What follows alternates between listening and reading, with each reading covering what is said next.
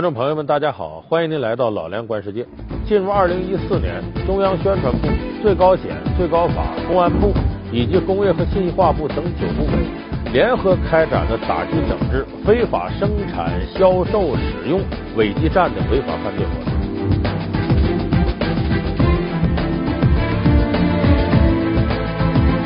那么，什么是伪基站？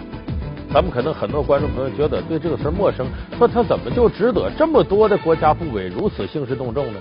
那么我要告诉您，您生活当中常见的垃圾短信以及绝大多数的诈骗短信，都是通过伪基站发送到您的手机上。你要明白这一点，就应该了解到伪基站为什么老鼠过街，人人喊打。他们游走在城市的街头巷尾，他们依靠诈骗短信敛财致富。一台电脑，一根天线，一个主机，看似简陋的伪基站，如何成为垃圾短信的源头？一个“伪”字，又暴露了它怎样的真面目？欺骗、恐吓、引诱，五花八门的垃圾信息是如何被发送至用户手机中的？其背后。暗藏着哪些利润惊人的产业链？伪基站频频作祟，害人不浅。执法围剿到底难在何处？谁在用？谁受益？谁上当？本期老梁观世界，带您走上闹市街头，为您揭开制造垃圾的伪基站。这顾名思义啊，伪基站呢，就是假的基站。那什么是基站呢？其实，在生活当中挺常见。你不管你是生活在城市还是农村，你可能在某个地方啊，就看到一个挺大的铁架子。这个东西我们通常就管它叫基站。它指的是呢，公共移动通信基本的信号中转站。就通过这些基本的信号中转站，能够让我们每个人的手机呢跟网络能联系上，能够让你手机发挥作用。当然，这个基站是。遍布全国各地的，因为咱们现在的手机用户已经是十二亿三千五百万用户了，所以这个基站在我们生活当中啊，已经是个不可或缺的通讯硬件了。那么伪基站是什么呢？就是假的基站。往往这个伪基站呢，规模比较小，也比较轻便好携带。其实就由六样东西构成的：一部手机，一部短信发射器，一部电脑，一根天线。一个电瓶，还有一个电源转化器，这六件东西就合成了一个伪基站。它可以放在固定的房间里边，也可以放在移动的车上，专门用来发送各种各样的违法违规的短信。现如今，短信沟通是手机用户十分重要的交流方式，可是越来越多的垃圾短信、诈骗短信，却也让人不堪其扰。根据腾讯发布的《二零一三上半年手机安全报告》显示，仅在二零一三年上半年，其手机软件就收到三亿多条被投诉的垃圾短信，其中广告类排名居首，诈骗类虽然占据的比例较低，但危害最大。据不完全统计，二零一三年上半年，仅诈骗短信就给全国手机用户造成了超过三千万元的经济损失。此外，三六零手机卫士根据实际的反馈信息，将五花八门的垃圾短信分成了十大种类，其中包括地产广告、打折促销、冒充身份、虚假中奖、色情服务、推销违禁品、非法博彩、医疗广告、办证发票和教育移民广告。调查显示，垃圾信息在全国各地都有发生。但总体呈现东高西低的态势。经济较为发达的北京、上海、广州、江苏等省市，已经成为了垃圾短信的重灾区。在这些地区生活的手机用户，平均每天要收到两条以上的垃圾信息。这短信呢，呃，大多数啊是广告，呃，卖这个卖那个，像房地产、什么推销婴儿奶粉呢，等等等等。也有一部分呢是非法销售的东西。啊，你比方说，有的短信里甚至呃说这你打这个电话能卖给你枪，还有的这个违规短信里边呢，像什么卖假发票啊，等等等等啊，再有一些色情服务的广告，什么这个呃空姐啊、嫩模啊、登门服务啊等等。再有一些更可恨的诈骗的，呃，比方说什么这个我的这个账号换了，请把这个出租款打到我这这个新账号来。这类短信，咱们可能每个观众朋友可能都收到过。嗯，我是房东，在外地出差，请把这个请把房租汇到我这个卡上。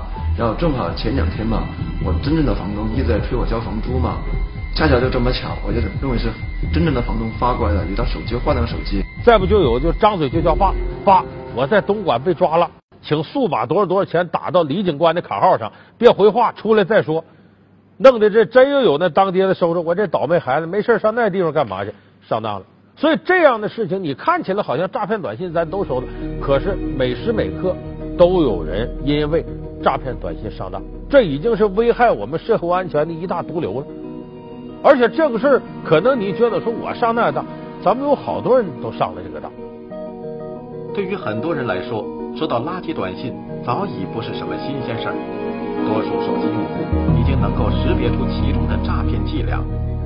可是，当这条信息关乎自己个人信息或切身利益时，当事人恐怕就不能保持淡定了，稍不留神便会上当受骗。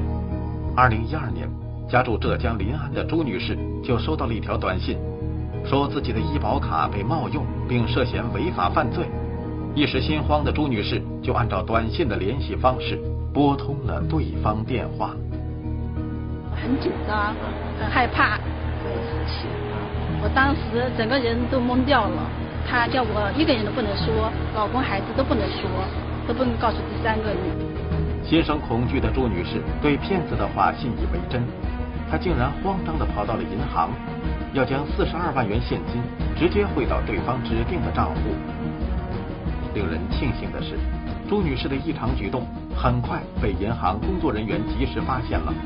在众人的劝说之下，朱女士这才恍然大悟，避免了经济损失。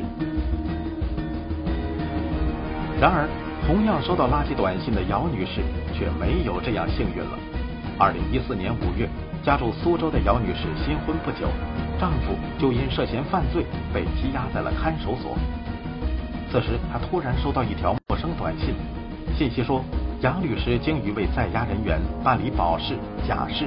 不成功不收费，一时心急的姚女士就拨通了所谓杨律师的电话。经过一番商定，双方最终谈定了四万五千元的保释费。可是，当姚女士把钱汇过去之后，电话那头的冒牌律师就消失得无影无踪。你咱们说，就说电影明星汤唯，前不久在上海拍片子的时候，就接到了这么一条诈骗短信，就上当了。虽然目前呢。公安没有把这个详细的情节披露，但是根据已有的犯罪手段和他整个呃他被骗的过程，基本上就就是这样，就是一个短信发到他手机上，而且这个短信发来的那个号一看是什么幺幺零之类的，因为这种短信群发器现在厉害到哪儿啊？他通过这软件，他能设置成任何一个号码，你什么幺幺零啊、九五三三呐、幺零零八六啊，他什么号都能设置。过来一看，你看幺零零八六发的啊，九五三三发的啊，这是银行电信发的，你可能就信他了。哎，就说唐小姐，你这个银行现在这个账号，你的这个款项涉嫌什么贩毒啊、洗钱的等等犯罪，有人可能盗刷你号，你迅速拨打什么什么，你的钱已经不安全了。其实他留这号，说是某某某警官、某某某这个公安局，你打过去那边都是托。啊，汤小姐，我们了解你这情况，你可能是无辜的，但是这个涉嫌洗钱，你现在账号不安全了，你现在迅速拨打建设银行哪哪哪号，结果你按这个上当，一拨打建设银行，告诉你，你把这个卡上的钱呢，把你的密码报出来，我们现在给你转到一个安全账号，避免犯罪分子继续盗刷你的钱。这当时汤唯作为个演员也没有过这经验呢，可能六神无主了，就把钱一下给转过去了，转过去就上当了，说据说被骗了二十多万。我想这个经历呢，咱们可能电视机前的观众朋友自个儿没上过当，也听过亲戚朋友有类似上当的经历。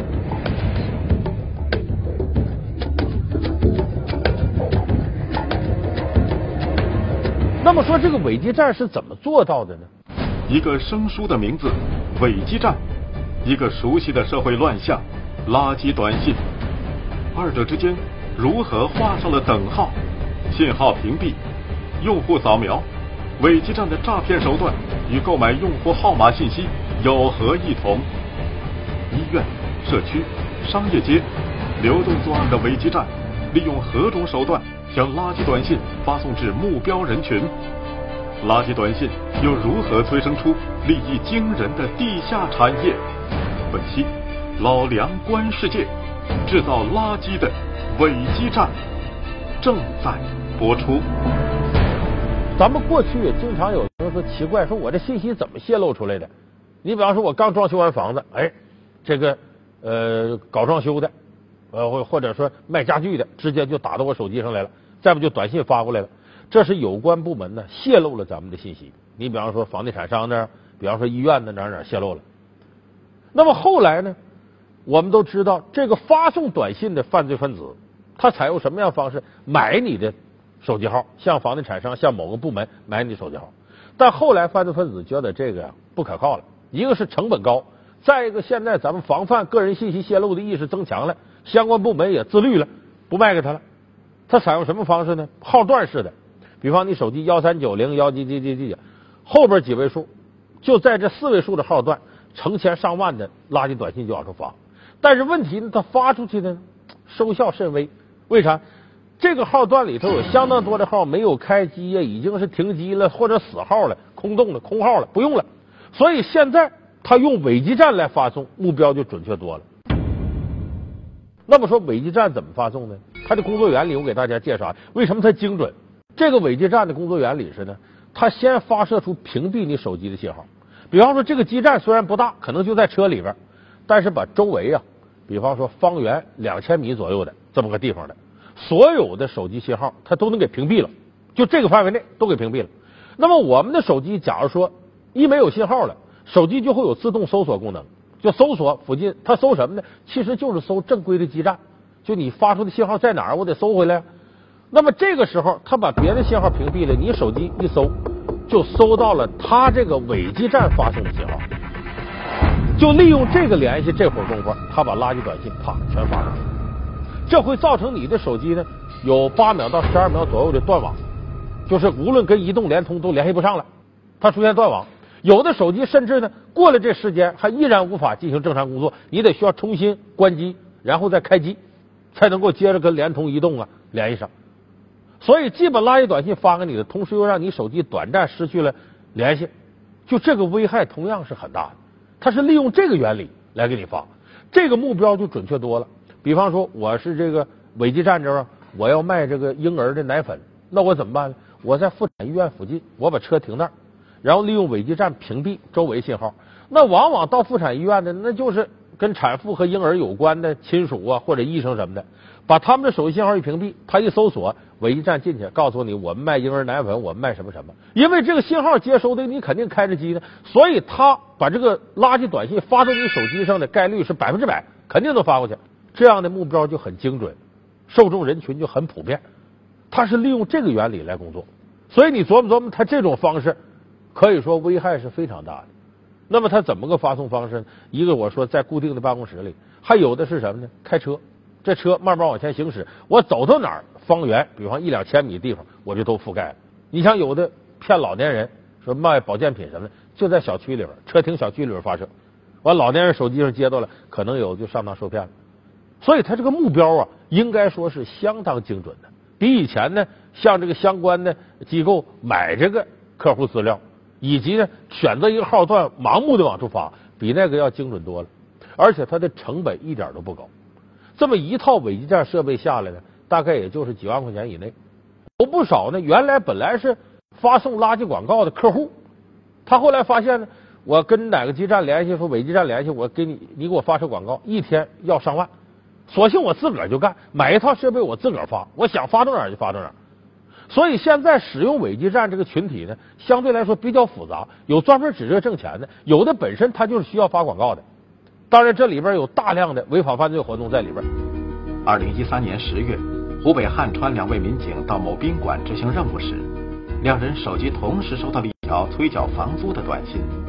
令他们意外的是。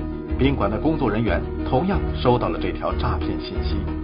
我是房东，在外出差，请您把现金打到这个卡号，大概就是这么样的内容。这条看似普通的信息引起了当事民警的注意，警方也随之对宾馆进行排查，最终在宾馆三楼的一个房间，将正在利用伪基站发送诈骗短信的耿某抓获。据事后调查，这套伪基站是耿某从深圳某电子市场买来的。感觉到这一个案件啊，不是一个孤立的案件，背后啊一直存在着一个利益链条，有他销售的渠道。有它使用的渠道，还有它这个生产的渠道。为了进一步摸清伪基站的生产窝点和销售渠道，汉川警方专门成立专案组赶赴深圳，在当地警方的配合之下，一个伪基站组装销售的地下工厂浮出水面。警方当场收缴伪基站成品、半成品一百七十多套。经查，在案发前的短短四个月时间中。犯罪嫌疑人张某等人非法销售伪基站近两千套，牟利近八百多万元。这也是迄今为止我国侦破的最大的一起非法销售伪基站案件。根据媒体报道，像汉川这样的查处行动在全国还有很多。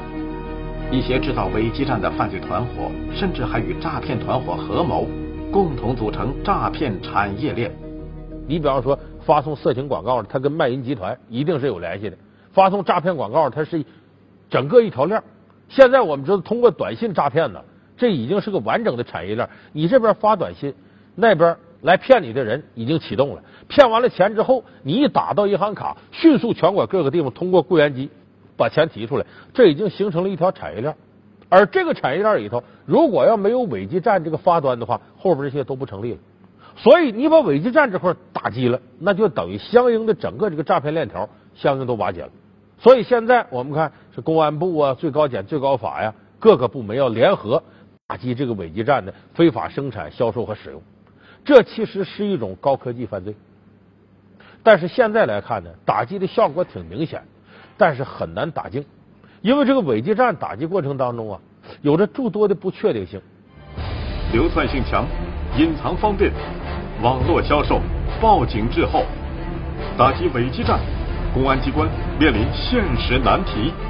为何基站信号成了查处诈骗的关键线索？虚假中奖通知，假冒银行客服，凭空制造罪名。面对无孔不入的垃圾信息，公众又该如何擦亮双眼，有效防范？本期老梁观世界。制造垃圾的伪基站正在播出，稍后继续为您播放《老梁观世界》。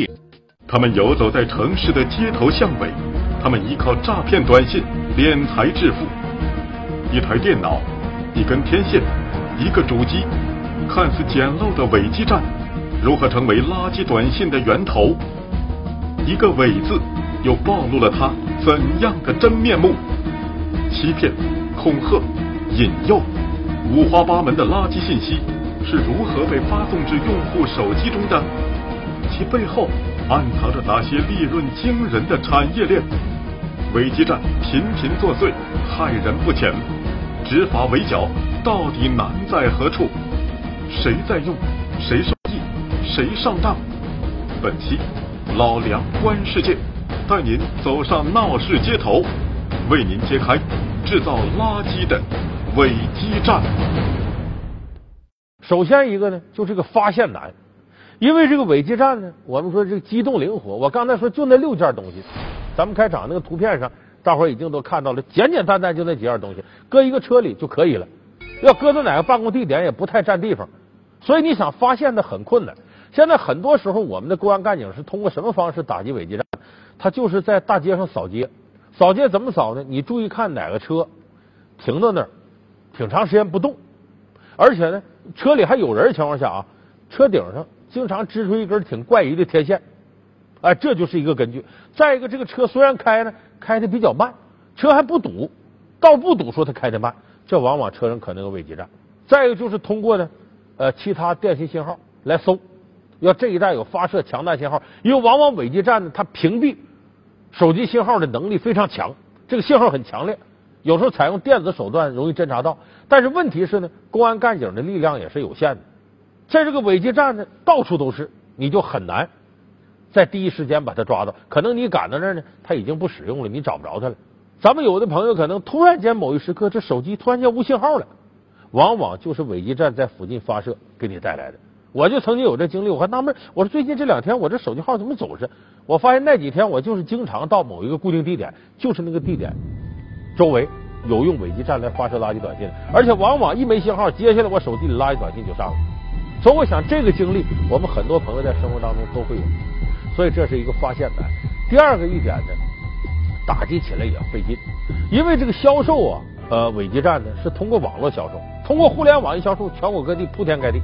很多地方都卖出去了，所以你真要打击，得一个地方出现这情况，因为发送垃圾短信一直到回馈这过程也挺长，就这个地方经常出现诈骗的案件了，短信诈骗，可能公安干警才会关注到，但不可能有那么大的警力，所以他打击起来也费劲。再有第三个取证非常难，什么取证难？要证实他这个犯罪的危害程度，我要找到被害人，对公安机关来说也是个非常大的难题。所以呢。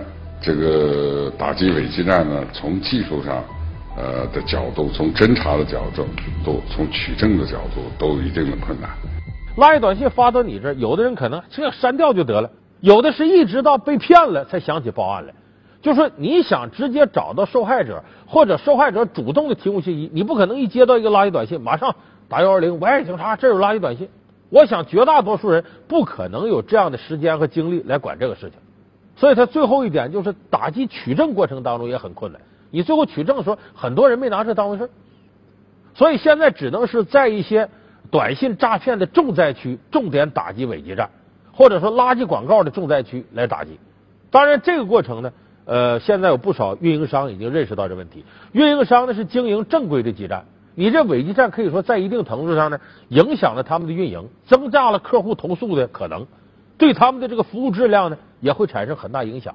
所以现在很多运营商站出来，愿意跟公安部门联手来打击这伪基站。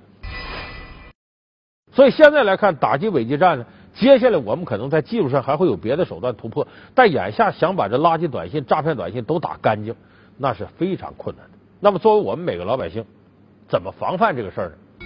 其实啊，你只要是看垃圾短信里边，它都有一些相关的词语，尤其诈骗短信。不甭管是从哪儿发来，什么九五三三幺零，你别信他。他要告诉你打哪个电话的时候，你比方说九五三三给你发了短信，说你如何如何打哪个电话，你的账户出现问题，你马上给九五三三真正的客服电话打，问他建设银行有这服务吗？他那边告诉你肯定是没有这服务。你一报这号说这肯定是假的，不是真的，你一下子他这个谎言就不攻自破了。说问题就是怕你一接到这短信，往往是吓唬你的。江湖管这叫扣瓜子，先让你害怕，比方你亲人被绑架了，你涉嫌吸毒、涉嫌贩毒、涉嫌什么洗钱，你一听这给你吓够呛，而且自己的就那么点钱，十几万块钱一下没了，我就受不了了。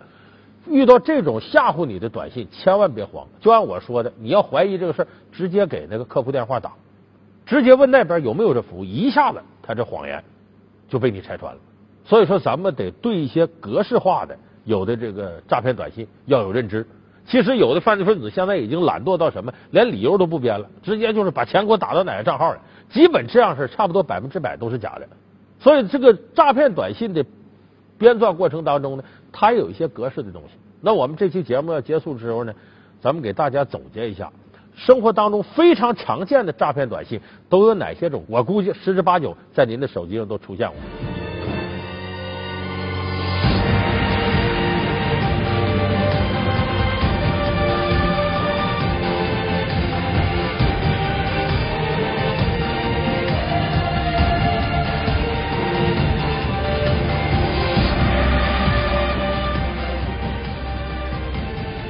感谢您收看这期《老梁观世界》，我们下次节目再见。